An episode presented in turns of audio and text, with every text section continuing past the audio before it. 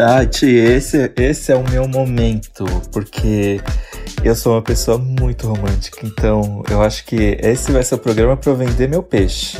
Vamos ah. começar, você tá pronto? Você é muito romântico? Ah, eu sou, mas assim, eu acho que. Aliás, gente, bem-vindos ao IAI Gay, mais um episódio. É, Desculpa, é que eu tô, é que eu tô muito, tô muito oriçado aqui. Aqueles, né? eu amo essa palavra. Oriçado. O que que significa, né? Oriçada é aquela assim, age fogo no cu, né? Agitada, com fogo no cu. Mas, ah, eu sou. Mas é que assim, as pessoas têm uma. As pessoas. Ó, oh, já vou entrar no assunto, tá, gente? As pessoas têm então uma começa, imagem. Começa, muito... não demora, Bi. Vai pro, vem pro programa. As pessoas têm uma imagem muito cafona de romântico. Para mim, o romantismo está nos detalhes. Dê três exemplos. Ah, por exemplo, é, a preocupação no dia a dia, é você surpreender a pessoa com um presente que ela não sabia que estava esperando, é, é você chegar e, e fazer um jantar para a pessoa e temperar do jeito que ela gosta. Eu acho que eu vou fazer essa voz no programa todo, já que é um programa Exato. romântico. Mas essas coisas sobre as quais você falou, elas envolvem planejamento e são grandiosas, não são apenas detalhes. É? Fazer ah, um jantar para alguém é um negócio que dá um puta trabalho. É verdade, vai. Não é? Okay. Não são detalhes. Eu acho que é assim. É, esse, qual que é a questão para mim do romance? Toda vez que eu falo a palavra romance, eu sempre lembro do erótica, que é erótica, romance. eu sempre penso nesse verso. Eu acho que, é, às vezes, a, a, ideia de romance, de atos românticos, ela é muito é, associada a receber essas coisas, a visualizar uhum. alguém fazendo isso para você. E eu acho que é uma via de mão dupla, né? Se você espera atitudes românticas do seu namorado, da sua namorada, do seu namorado, eu acho que você precisa também ter atitudes românticas, né? Porque você querer só Sim. você receber esses gestos é meio complicado. Você acha que você é alguém que faz mais coisas românticas ou recebe mais coisas românticas? Nossa, eu, eu super faço, assim. Eu bem mais faço, na verdade, do que recebo durante todo, toda a minha vida. É porque eu sou canceriano, né, tia? Então eu já tenho eu já tô com a cabeça no romance. Às vezes a tá pessoa nem tá no, clima romance. do romance e eu já tô ali. Para mim, eu tô sempre planejando o romance, entendeu? Então, para mim, é mais comum que eu dê esse primeiro passo. Ousado, eu acho que assim, eu tinha uma ideia tão errada de romance e esperava tantas coisas muito incríveis, carro de som, não, não nada disso, mas assim, uma expectativa muito grande, né? E eu tenho aprendido no meu relacionamento que, de fato, é o que você falou no começo do programa, né? Isso é construído no dia a dia, na delicadeza que você tem de perceber que a pessoa tá num dia ruim, ou de entender as preferências do que, que a pessoa gosta, né? Exato, para mim não tem nada mais romântico do que uma pessoa te entender tão profundamente, porque assim, ter um plano mirabolante, encher uma sala de flores, encher uhum. uma sala de balão, trazer uhum. o correio elegante, não sei o que, isso tá aí, né? Você faz uma ligação e combinou e fez um negócio. Mas Sim. você identificar que uma pessoa tem certas necessidades e você trazer para elas pode parecer uma coisa que já é obrigação, mas faz toda a diferença.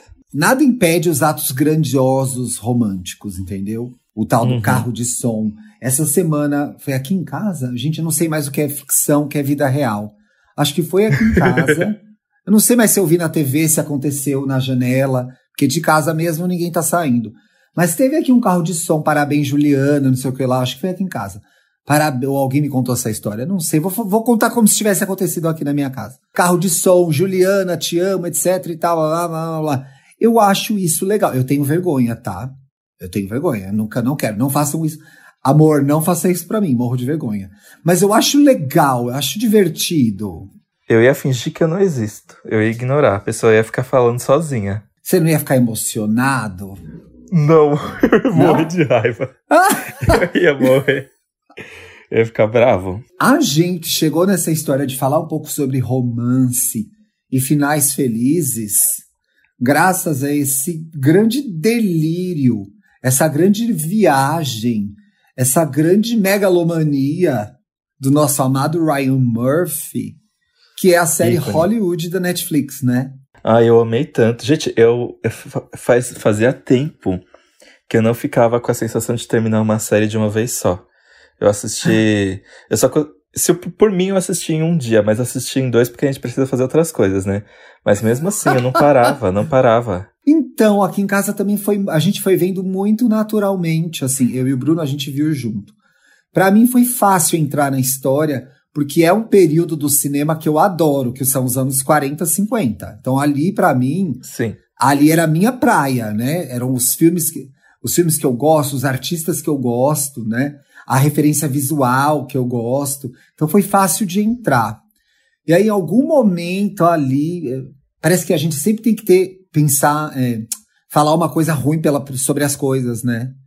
Mas é uhum. que eu acho que ficou fantasioso demais. Hollywood, a série do Ryan Murphy que acabamos de falar, é meio que como se fosse esse período do cinema reimaginado com personagens que queriam fazer, uh, queriam promover uma mudança, queriam promover diversidade dentro dos estúdios. E aí a série começa na visão do Jack Castello, que é o, o, homem de família que tem o sonho de ser o ator e que é um gostoso lindo, tem uma boca linda, um olho lindo. Ele tem aquela beleza dos fofo. galãs. Ele tem aquela beleza dos galãs de Hollywood dos anos 40 e 50, né? Uma beleza antiga, assim. Exato, exato. E, e, igual aqui no Brasil que existe o sonho do jogador de futebol, lá na Coreia que existe o sonho de, se, de ser um idol do K-pop, lá naquela época o sonho americano era você ser um astro de Hollywood. E o Jack Castello tinha esse sonho, mas ele não tinha nenhuma outra profissão, né? Então, meio que a família dele era um pouco pobre.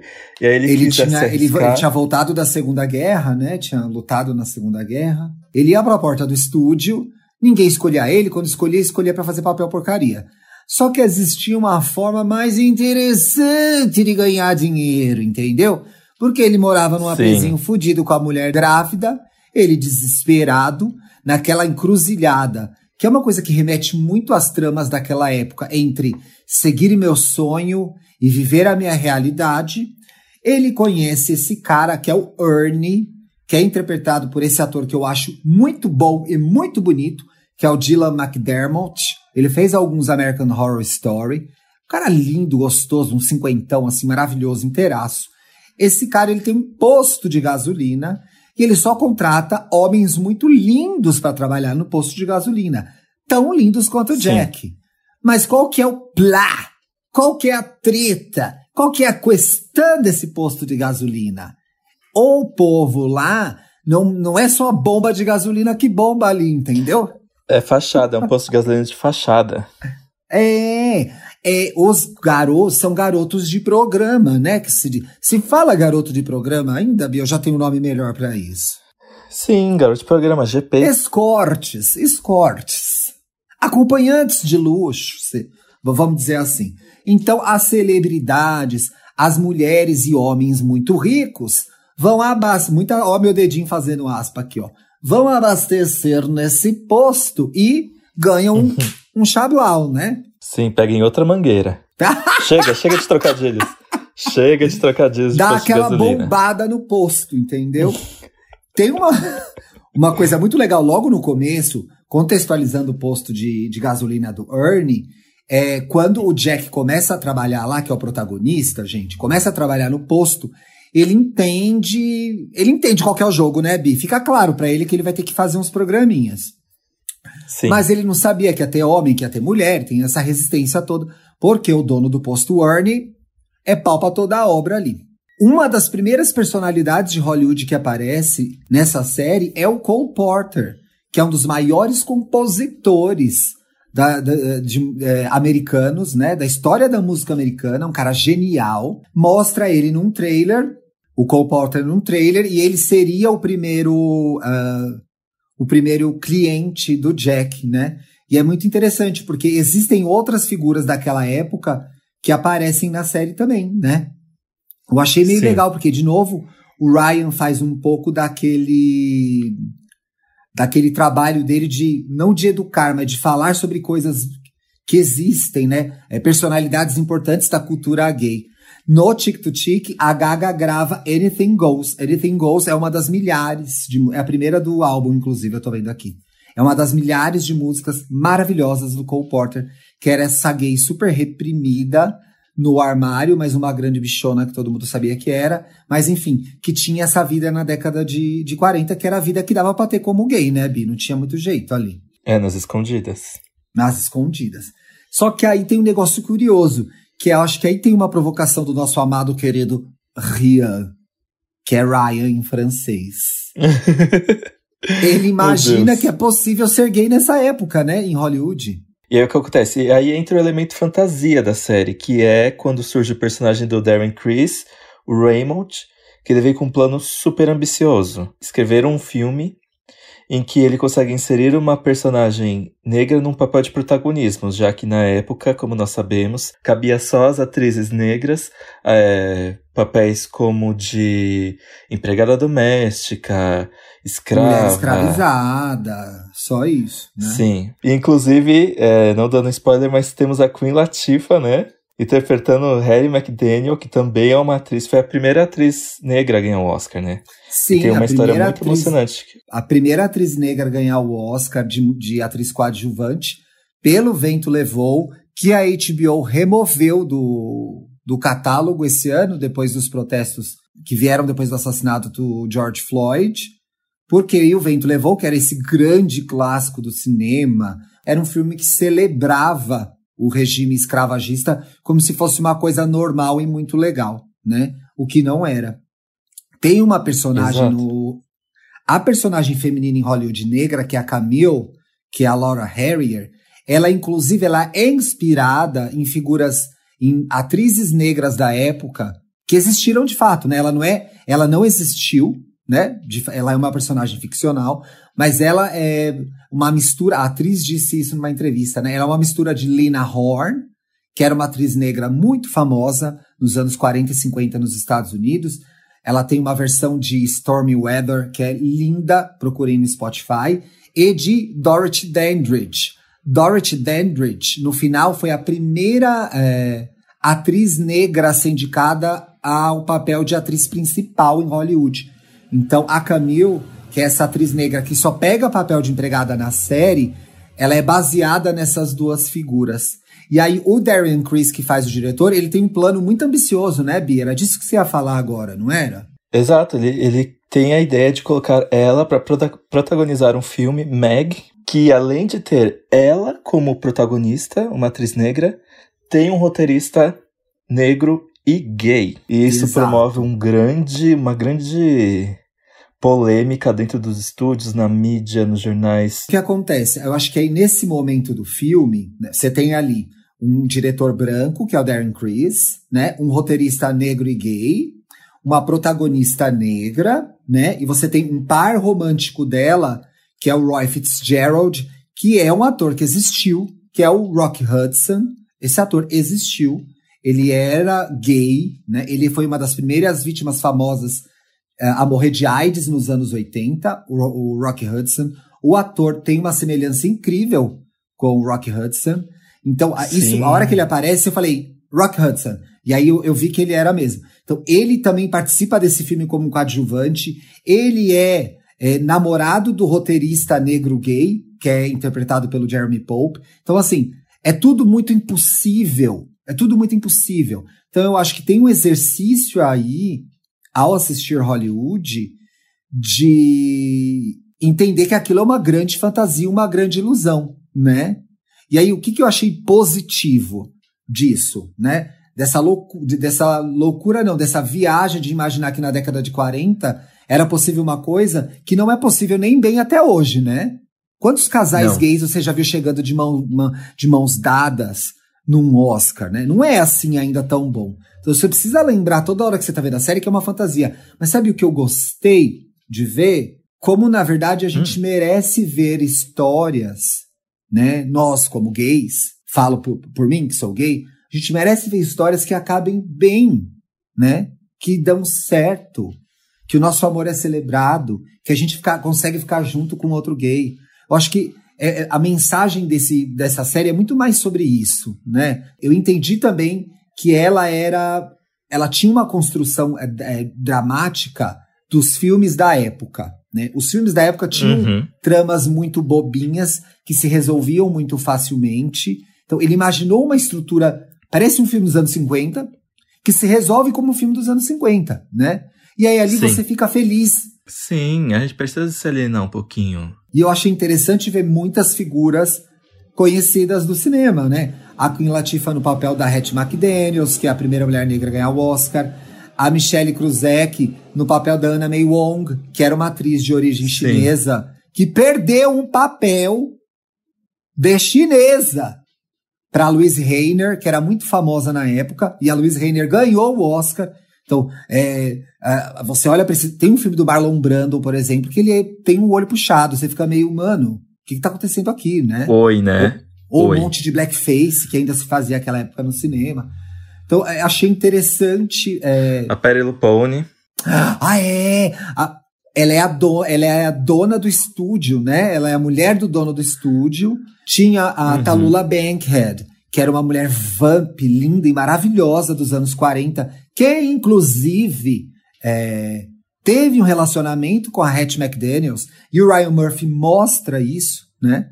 É, o relacionamento dessas duas atrizes. Tem a, a Vivian Lee, tem a Vivian Lee, que é a protagonista de Um Vento Levou e estava se preparando durante a série para estrelar um bonde chamado Desejo, que ela ia ganhar o segundo Oscar, que é uma peça do Tennessee Williams. A gente falou dele em um dos programas.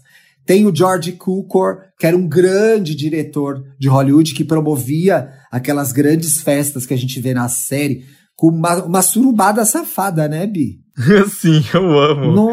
Nossa, era muito bom. Então, assim, e aí Hollywood me fez pensar nos filmes românticos que eu gosto e que tem finais felizes. E aí, infelizmente, os meus filmes favoritos românticos não são são hétero. Eu não tenho um filme romântico gay favorito com final legal. Você tem algum? Carol. Eu gosto muito de Carol. Ai, verdade! Carol acaba bem, né? Sim, é, é o, ele, ele acaba meio aberto a interpretações, né? Você não sabe o que aconteceu no bar. Mas aquela troca de sorrisos, eu só imagino coisa boa, viu? Carol é, é muito bom. A... Carol... Kate Blanchett. Kate Blanchett e Rooney Mara.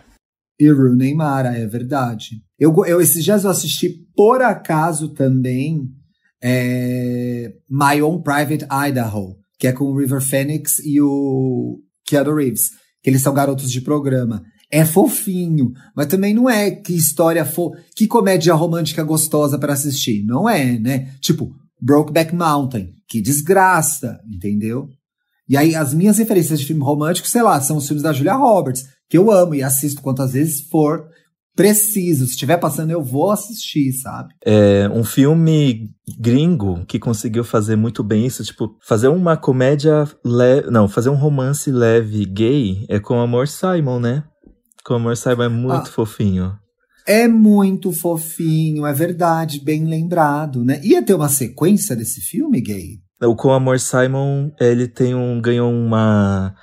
um spin-off chamado ah. Com Amor Victor que tá na ah. Hulu. Precisamos valorizar um filme nacional que fez isso antes, que é Hoje Eu Quero Voltar Sozinho, né? Que é ah, muito fofo. esse filme é muito lindo, é verdade. Esse filme é muito lindo. A gente pode considerar que Moonlight, Moonlight é um puta filme, por favor, assistam, né, gente? Inclusive, o, Ma, o Mahershala Ali ganhou Oscar por esse filme. Agora, a gente pode considerar, sem spoilers, que Moonlight, Moonlight é um filme muito difícil sobre um gay negro que tem uma mãe extremamente complicada, abusiva. A gente pode considerar que Moonlight tem um final feliz? Eu acho que dá para considerar. Eu lembro que eu não. É porque, assim, para mim, o filme fica feliz nos, nos, nos últimos minutos. Então. É, uma pancada. Dá um né? gostinho, dá um gostinho de quero mais. Mas é, dá sim, dá sim pra considerar. O filme como um todo, ele é um drama bem denso. Mas ele termina feliz, sim.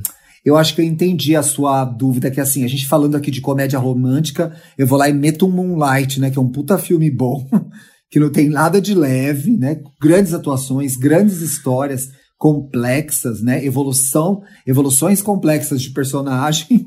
Eu meio dei uma viajada aqui, be sorry. Vamos voltar pro é, filme da Julia Roberts. Eu, eu lembro, é, eu lembro de um filme Lawrence Anyways do do Xavier Dolan. Eu falo Xavier Dolan, viu? Ai, fala é, Xavier Dolan, Anyways... tamo no Brasil. É. Xavier Dolan, é, o Lawrence Anyways é um filme bom. Eu não que é uma protagonista esse. trans, né? Eu acho bem bonito. Tem San Junipero do Black Mirror, né? Que é o episódio muito ah, bonitinho. É verdade, muito bem lembrado. Inclusive, olha que curioso. As lésbicas estão dando o um nome na nossa lista, né? Porque tá sendo muito mais fácil pensar um romance lésbico feliz do que um romance entre gays feliz. Pois é, né? Fica, é, é, muito mais difícil. Eu li um livro muito legal que tem histórias muito lindas. Não muito lindas, muito reais sobre a vida amorosa dos gays. Eu quero indicar esse livro. É um livro de um autor gaúcho. Gente, tô aqui ganhando tempo porque eu tô no Google aqui na hora, tá? Então conversem comigo. é um livro de um autor gaúcho. Ia falar que chama Tiago. É um livro que chama é, As Coisas, do Tobias Carvalho. Ele com... são vários contos de homens gays se encontrando, quase sempre por aplicativo, sabe? Aquela foda que dá meio errado, aquela transa que você acha que vai evoluir para um namoro, mas não evolui. Ou você chega para transar, cai na putaria, depois se arrepende porque aquilo não te preencheu emocionalmente. Esse livro é muito bom, muito bem escrito, é As Coisas, do Tobias Carvalho. Ganhou o prêmio Sesc é, de literatura, o primeiro, o prêmio Sesc de literatura em 2018, se eu não me engano. Eu só não consigo Olha. dar mais informação sobre ele aqui. É, foi sim, 2018. Porque eu emprestei, já tá com uma, um amigo meu, um amigo gay meu que chama Thiago. Depois, quando ele me devolveu, a gente pode até falar um pouco mais sobre esse livro. Mas aí é um livro de histórias reais, cotidianas, né? Porque a vida das LGBT, ela é cotidiana, né? A gente acorda, come, caga, toma banho, faz tudo como a nossa vida não é só a nossa vida não só não é apenas não são apenas os problemas e as questões temos que contar as histórias e as, e as coisas que acontecem com a nossa comunidade também acho que tem porque às vezes o cinema a dramaturgia LGBT ela se vê obrigada a militar a gente não pode tirar o valor Exato. disso né é uma coisa tá que aqui... anda junto com a outra, né? É, a gente não está aqui assim invalidando filmes que espinhosos, que mostram as nossas dores, as nossas tristezas, a nossa falta de privilégio. É importante que se faça esse tipo de cinema, que se escreva esse tipo de literatura, porque é dolorido, é difícil, mas é real. Agora, talvez a gente vá conquistar mais espaço nas novelas brasileiras, que são nosso produto clássico, ou no cinema americano, quando a gente tiver também histórias cotidianas muito legais, né? Que vão inspirar a gente, inspirar novas gerações em suas vivências, em suas possibilidades amorosas, assim. Foi, acho ruim Exato. eu ter crescido sem uma, uma referência de um romance gay, né? Todas as histórias eram muito bonitas, muito bem escritas, mas muito traumatizadas. Em certo ponto, para mim gerava identificação, né? Ver os gays do Almodóvar ou ver os personagens gays que existiam na década de 90. Era bom. Mas sabe aquilo me dá, joga uma migalhinha de pão, não era o suficiente, né? Não era o suficiente. Cadê uma novela que vai ter uma protagonista trans das nove? Sim. E a gente vai acompanhar a vida dela e ela vai se apaixonar por um, um cara e pelo outro cara, ela fica dividida entre os dois, e aí no trabalho ela tem tais e tais desafios. Essas histórias precisam ser contadas, né? É um negócio, a gente sempre vai se sentir estranho no momento em que a gente precisa, pra assistir alguma coisa que gere identificação, ver sozinho, Sim. procurar na internet, ou ver com, junto com pessoas gays iguais a gente. Por exemplo, imagina só uma criança gay tá indo jantar com seus pais ali na sala, liga a TV e a novela tem um romance gay igual a todo mundo. Eu acho que é isso que você quis dizer que faltava, né? É, e aí o Ryan Murphy, nesse delírio que foi Hollywood, acho que ele proporcionou esse momento pra gente naquele espaço que era Hollywood, década de 40, 50, extremamente racista, LGBTfóbica e etc e tal. Mas aí, Ti, é, eu abri o programa aqui me expondo, né? Mas você é uma pessoa romântica? eu escapei! é isso que eu quero saber. Olha, eu acho que eu não sou uma pessoa romântica. acho que eu não Bruno. sou. Bruno! Durante muito tempo que eu me considerei romântico, eu era apenas carente. Uhum. Então, eu esperava, é, talvez, dos, dos meus relacionamentos anteriores, dos outros boys da minha vida, que eles preenchessem uma insegurança, uma falta que só cabia a, a mim preencher. Então, assim, eu me, considerava, ah. eu me ah. considerava romântico, mas eu acho que eu era apenas uma pessoa carente, com uma autoestima muito baixa, né? Então eu tinha expectativa de que as pessoas fizessem muitas coisas para mim, né? Resol... Ai, e o jantar e não sei o que lá, tudo isso era uma grande fantasia para mim, mas para preencher minha carência e minha falta de autoestima. Hoje eu tô com um cara que me faz tudo isso. Surpresas uhum. E jantares, etc e tal. Só que eu tenho uma visão, uma visão agora de que isso é muito mais normal e mais cotidiano, né? Não são grandes atos. É o que você falou quando eu te perguntei. É a vivência do dia a dia, né? O romântico é bom Sim. dia, tudo bem? Você tá bem? Você dormiu bem? E eu tinha uma fantasia quando eu era mais novo de cinema, entendeu? De filme da Julia Roberts mesmo, sabe? De uma linda mulher, de ser resgatado, de ser encontrado, de uma pessoa prestar atenção, eh, prestar atenção em mim e achar naquela pedra bruta uma joia maravilhosa. Eu acho que eu vivi, vivi durante muito tempo essa fantasia, né? De que eu ia ser descoberto. E olha só, o que é mais legal. Na verdade, eu não tinha me descoberto. Eu não sabia quem eu era e eu não sabia quem é, o que eu queria. E a partir do momento que eu consegui entender isso melhor, eu acho que eu vivencio o romance de uma forma muito mais leve, gostosa. Para mim é muito a é muito a frase da Ru, if you can love yourself, How in the hell you gonna love somebody else? Assim, essa frase para mim é perfeita. Se você não gosta de você, como que você vai gostar de outra pessoa? Eu acho que isso foi a chave que virou para mim do romance. Então, assim, uhum. eu não sou, não, quando eu digo, ah, não sou romântico, porque eu não sou aquela, eu não sou mais aquela ideia de romance que eu tinha, né? Eu acho que eu transformei a, viver o, o, meu amor de uma forma muito mais concreta e real e leve e gostosa. Porque eu acho que tem muita gente aí esperando o príncipe de cavalo branco. Tem sim. Tem sim. Exato. Tem coisa mais romântica do que o, o companheirismo, né? Eu acho Exato. que é muito disso mesmo.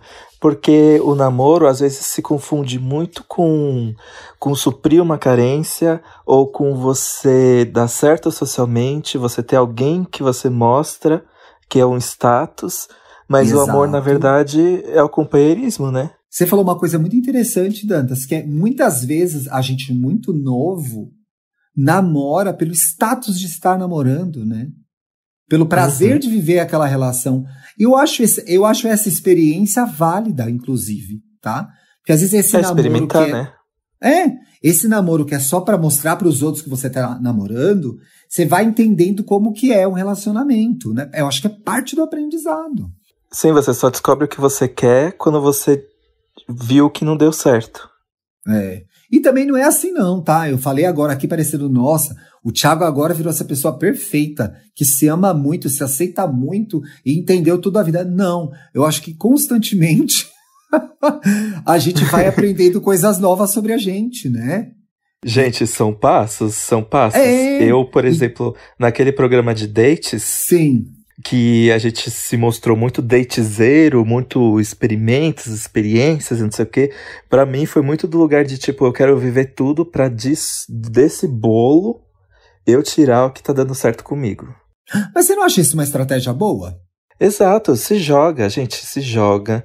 É, não tenha medo de se decepcionar, não tenha medo de levar um fora, não tenha medo de se sentir rejeitado e trabalhar esses processos dentro de você nossa, eu já me senti muito rejeitado na vida, eu já chorei no travesseiro achando que eu nunca ia dar certo. Tipo, já Ai, passei por nunca, traição, né, já passei por tudo.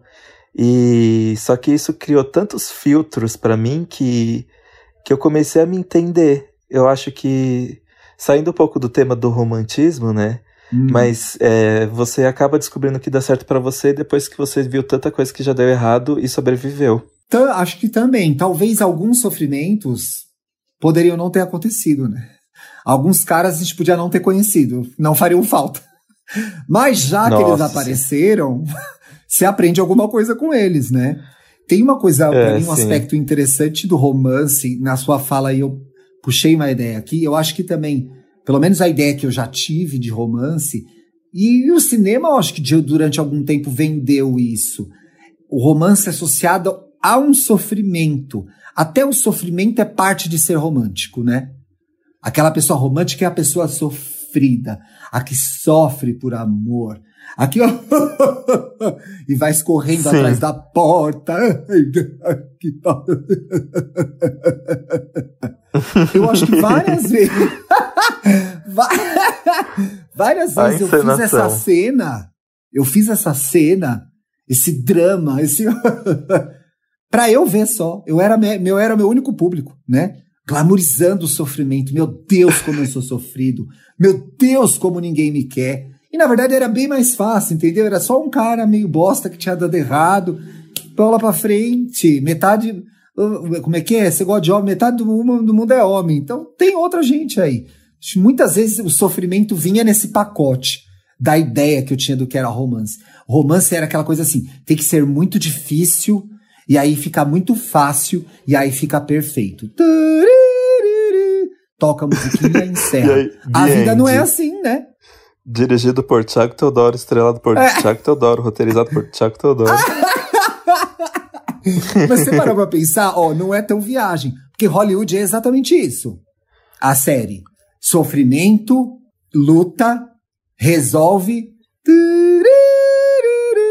Felizes para sempre. É gostoso ver essa história, né? Você pega. A gente tava aqui. É, eu tinha feito um bolo de chocolate da Rita Lobo. Aliás, façam bolo especial de chocolate do panelinha. Dá certo, hum. é muito hum. gostoso. A gente viu aquilo, terminou puta alto astral no domingo, ficou feliz. Ai, que lindo, ai, que legal. Foi leve. mas a vida real não é assim, né? É. Ai, mas o. Mas sabe o que é engraçado? Eu não sei se. Eu não sei se é porque eu não sou muito dos filmes de romance. Mas hum. o meu filme. O, o meu romance favorito do cinema diz muito sobre as coisas que eu falei para aqui sobre romance, que é o a trilogia do Antes do Amanhecer é o meu romance favorito. As pessoas consideram chato, um porre, falam que nada acontece. Mas para mim muita coisa acontece quando você assiste direito. Eu, eu assim, eu gosto da trilogia, tá? Eu acho que tem muita conversa. Tem. sou muito ariano. é o que mais tem. É, sabe, é muita sabe, conversa, um... é que você é da conversa, Bi. Você fica pipipi, é popopó, pipipi, popopó, pipipi, popopó. É eu muita conversa. É Três é filmes de conversa, viado. Pelo amor de Deus. Gente, eu não. Sabe, eu não lembro se é o primeiro ou o segundo filme que fica o filme inteiro parecendo que vai acontecer alguma coisa. E no final não acontece nada, mas eles queriam que tivesse acontecido. Aquilo pra sou mim, eu, todos, gente. Pra mim, todos os três acabam com uma sensação de que poderia ter dado mais certo. Mas Mas é a é. vida, entendeu? Mas por um outro lado, olha que interessante. Nesse aspecto, a trilogia, ia falar trilogia Crepúsculo, não, como é que é? A trilogia. Antes do amanhecer.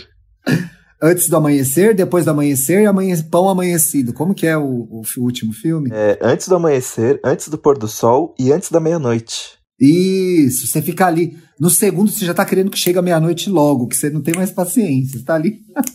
e existe um gap, né? Porque, tipo, os filmes, eles vão. A continuação de cada um. O terceiro foi feito muito tempo depois, né? Muito tempo. Eles. Não, na verdade, todos eles têm um grande intervalo de tempo. O primeiro é de 95, o segundo é de 2004 e o terceiro é de 2013.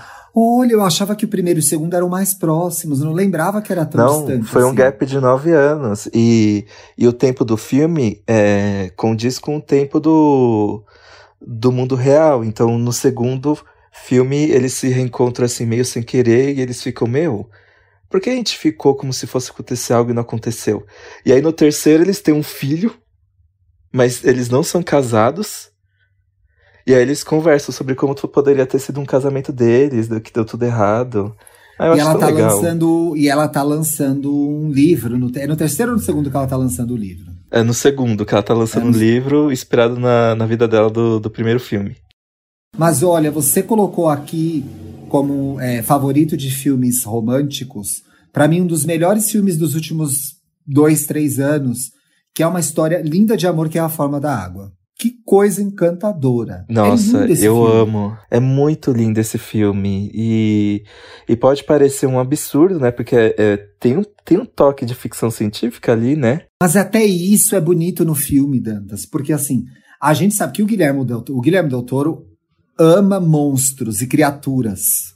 O amor que ele tem por aquela história também aparece na tela. Eu acho muito lindo isso, assim. E esse filme, esse filme é, quem não viu tem que ver, é perfeito. Ele chegou a ganhar Oscar alguma coisa? Melhor filme. Ganhou melhor Ganhou filme? melhor filme. Ah, merecido. Sim. Merecido. Sim, e, o, e apesar de ser uma história, tipo, é de época, é ficção, é tudo, mas é muito sobre até onde você vai quando você descobre aquela pessoa que te completa de uma forma que você não sabia que existia, né? Ah, ai, Bia, não conseguiria colocar em palavras melhores. Arrasou. Viu? Eu sou muito romântico, cara. Você é muito romântico, cara. não, só lembrei, na verdade, o meu, eu falei dos filmes da Julia Roberts, meu filme favorito da vida é Feitiço da Lua, né? Que é com a Cher uhum. e Nicolas Cage. É um filme, de, é uma comédia romântica. E eu fiquei pensando aqui durante o programa, me lembrei desse filme agora, e fiquei pensando, por que será que eu gosto tanto dessa história? Ela é uma história romântica, uma comédia romântica dos anos 80, bonitinha, fofinha. Ela tem um pano de fundo que eu acho legal, que é uma, uma história familiar, né? Uma família italiana, e tem muita briga. É um filme alto, todo mundo fala muito alto, todo mundo grita. É, mas é uma comédia meio de erros, as coisas dão errado, tem, ma tem maus entendidos, males entendidos. Uhum. Como que fala isso no plural, gente? Maus entendidos? Mal entendidos. Mal, Mal entendidos. Mas os ensazizos. Mas são duas figuras que têm uma. uma a, tanto a personagem da Cher, que é a Loreta, quanto a do Nicolas Cage, que é o Johnny. Elas vêm de relacionamentos que deram errado, de uma vida que não é perfeita, de uma vida que está toda errada, e eles é, começam a se aproximar e você vê muito, é muito real aquilo tudo, né? Você não sabe no, no que aquilo vai dar. Não é uma fanta, não é, não é um conto de fadas, né? É, um, é uma pessoa tá uhum. que está toda cagada, que conhece uma outra pessoa que está mais cagada ainda. E aí, no meio dessa confusão toda, elas descobrem alguma coisa em comum. Eu acho que é por isso que eu gosto dessa história. Sim, é bem real, né? É, assim, no fundo, é todo, todo mundo tá aí cheio de problema, querendo se relacionar, querendo conhecer alguém. Não, não vai fugir muito disso, gente. É isso. Depois todo mundo morre no final. Essa que é a história. Entendeu? Então, às vezes você. Caramba! Per... Mas você perde tempo com bobagem, né? Não perca tempo com bobagem. Vá viver sua vida. Viu? Termina Olha, mais pra final... cima aí o programa, porque eu falei que todo mundo morre. No final, eu acho que os nossos filmes favoritos dizem muito sobre a gente, né? Os nossos romances favoritos. Provavelmente, provavelmente, né? Talvez a gente deva fazer um. A gente pode fazer um programa só das as escolhas de Thiago e Dantas. E a gente fala dos filmes que a gente mais gosta. Pode ser legal esse programa, você não acha? Sim, ah, eu acho legal. Eu acho que pra Vamos, gente, né? para as pessoas conhecerem a gente. Vamos nessa, Bi, que estamos chegando na uma hora de programa aqui está esse programa de terça-feira. Desejo Como que a gente te acha semana. nas redes, viado? Eu sou apenas Dantas no Instagram e Dantas no Twitter. Gente, eu sou. Olha aquela menina de gravar batendo palma. Eu sou arroba Luxo Riqueza lá no Instagram e arroba Twitter no Twitter. T-H-I-W-I-T-T-E-R. Simples, fácil, é só me seguir. Tô, tô trabalhando esses, esses tempos aí nas redes, não muito. Meu braço ainda tá ruim, tô fazendo físio, acupuntura, mas isso aí é um outro programa. Mas vez ou outra eu apareço ali, tô comentando é, a, a 12 temporada de Drags Race, que agora tá na Netflix, que eu estou amando, oh. estou achando as queens qualificadíssimas, tá? O jogo tá assim, high standards. Tu tá vendo isso? Não, Daqueles, né? Não estou Ah, bem. se você visse, a gente podia fazer um, um- A gente pode até fazer um programa relâmpago só pra comentar essa temporada. Muita gente já viu, eu sei, baixou, viu nos grupos e tal. Eu tentei na época, não consegui, que eu sou uma velha atrapalhada. E agora que tá na Netflix, eu tô vendo tudo. Vou acabar hoje, inclusive. E aí queria muito conversar sobre esse programa. Eu sei que já foi mais relevante, já foi mais emocionante, que o formato é cansativo, etc e tal. Mas tem sempre coisas legais pra falar de Drag Race. Então vai assistir isso daí pra gente fazer um programa disso também, tá? Boa. Você pode vir com os prós, eu posso vir com os contras. Arrasamos. Boa! Eu, eu, eu faço a iludida e a senhora faz a amarga. Pronto, aí a gente fecha assim o programa. Beijo, gente. Até sexta-feira.